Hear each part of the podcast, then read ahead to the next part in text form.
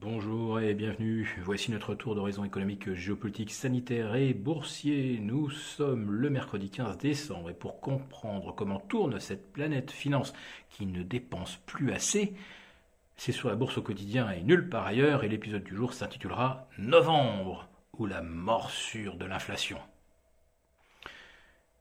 On a beaucoup discuté, beaucoup commenté les chiffres de l'emploi, les chiffres de l'inflation, qui frôle maintenant les 10%, avec les prix à la production.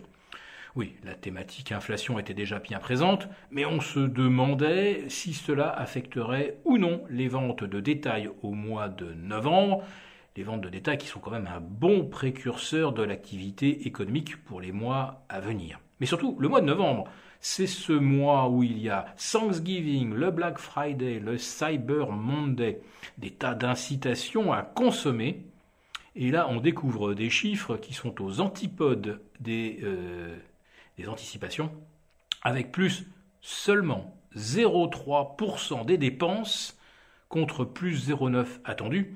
Et euh, je rappelle qu'au mois de novembre, avoir une hausse séquentielle de plus 1,3, 1,4% par rapport au mois d'octobre, euh, ça n'a rien de délirant ni de très spectaculaire. Là, on est très, très en dessous des attentes. Alors on essaie de nous expliquer que c'est euh, lié au variant Omicron.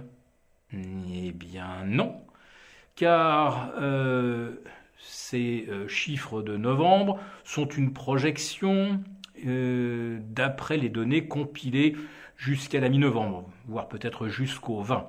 Or, le variant Omicron fait irruption le 26 novembre, alors que tous les calculs étaient déjà bouclés.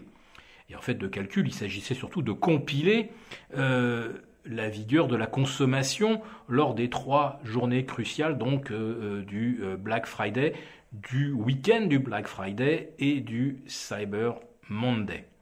Donc les consommateurs ont été frileux, ça n'a rien à voir avec Omicron, donc ça a tout à voir avec l'inflation.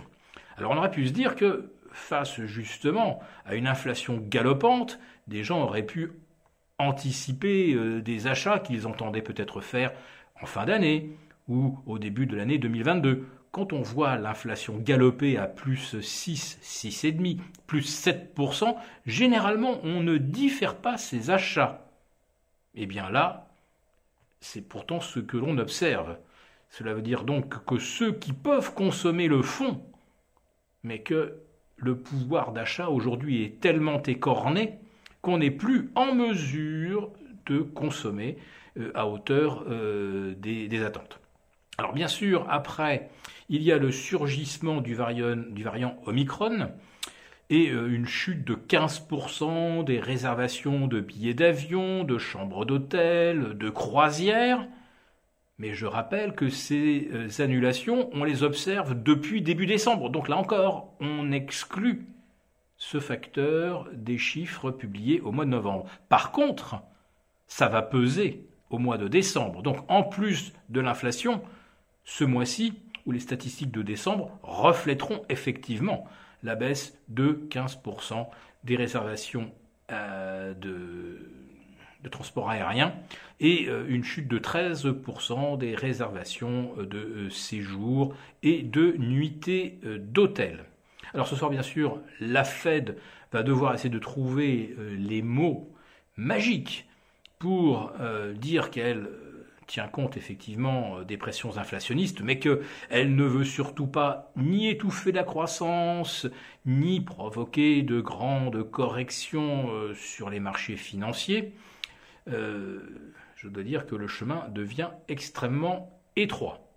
Mais bon, quand vous entendez la BCE de son côté vous dire que malgré l'inflation, on ne va pas bouger en 2022 et qu'on attendra probablement 2023, bah, qu'est-ce qui empêche finalement Jérôme Powell de dire, euh, vous savez, la BCE c'est la voie de la sagesse, l'inflation sera retombée fin 2022, on va certainement culminer au mois de février, alors ce n'est pas la peine de se précipiter.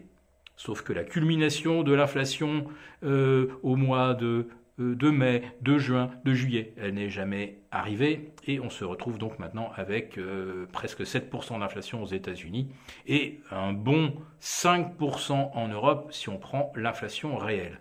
Donc là aussi en Europe, il va falloir regarder au cours des prochains jours ou prochaines semaines le niveau des dépenses des ménages. On y verra peut-être là aussi la morsure de l'inflation et ce ne sont pas euh, des chèques de 100 euros, des chèques énergie ou des chèques hausse du coût de la vie qui vont pouvoir changer grand-chose, car c'est du coup par coup, et puis surtout, ça maintient le citoyen dans une dépendance euh, aux aumônes de l'État. Et chacun préférait, en effet, voir son salaire progresser. Ah ben non Attention Christine Lagarde nous a déjà prévenu.